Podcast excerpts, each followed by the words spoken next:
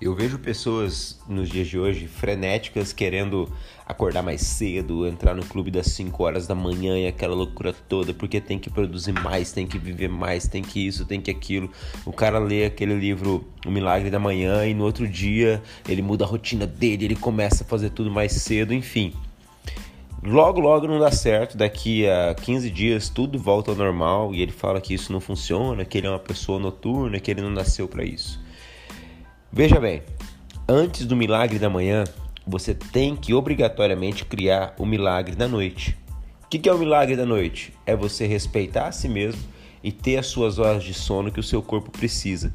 Porque não é só a mente que precisa produzir, o corpo também precisa produzir.